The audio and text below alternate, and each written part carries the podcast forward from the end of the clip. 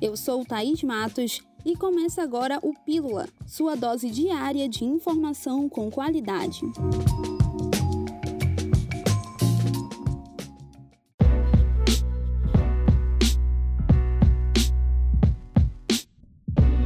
Após a entrega da etapa A do residencial Cidadão Manauara 2, a Prefeitura de Manaus dá continuidade ao processo selecionando mais de 500 pessoas para serem os novos moradores da etapa B do conjunto habitacional.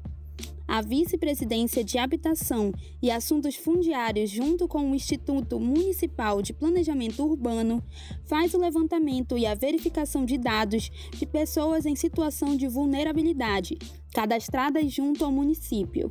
Serão selecionadas 400 pessoas pelo processo padrão e mais 100 pessoas vítimas do incêndio no Educanos ocorrido em 2018.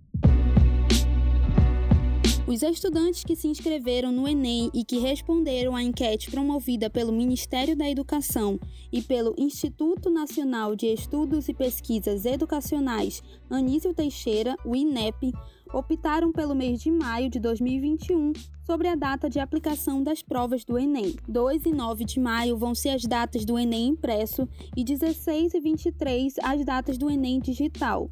Essa iniciativa se deu devido à pandemia de Covid-19, que fez adiar as provas. Quase 6 milhões de pessoas estão inscritas no Enem 2020. As unidades de urgência e emergência, hospitais e pronto-socorros, serviços de pronto atendimento e unidades de pronto atendimento seguem sendo a porta de entrada de pessoas com suspeita de Covid-19. A medida ocorre devido à diminuição de internações e à estabilização de casos no estado.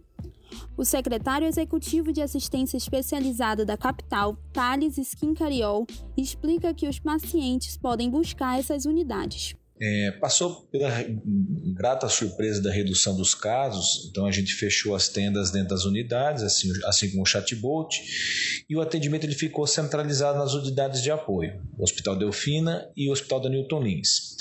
Muito bem, então o paciente que tiver demanda, ainda essas unidades são portas fechadas, lembrando bem isso, então as unidades de pronto atendimento, elas estão hoje abertas para fazer a captação desses pacientes em suspeita e vão, vão ser encaminhados, ou caso de internação, vão ser encaminhados para os, os hospitais de referência, que ficou Newton Lins, indígenas e adultos, Delfina, adultos e crianças, e a maternidade Ana Braga com gestantes e puérperas. A redução na taxa de ocupação dos leitos e com a reorganização nos atendimentos, o Estado está retomando as atividades realizadas antes da pandemia.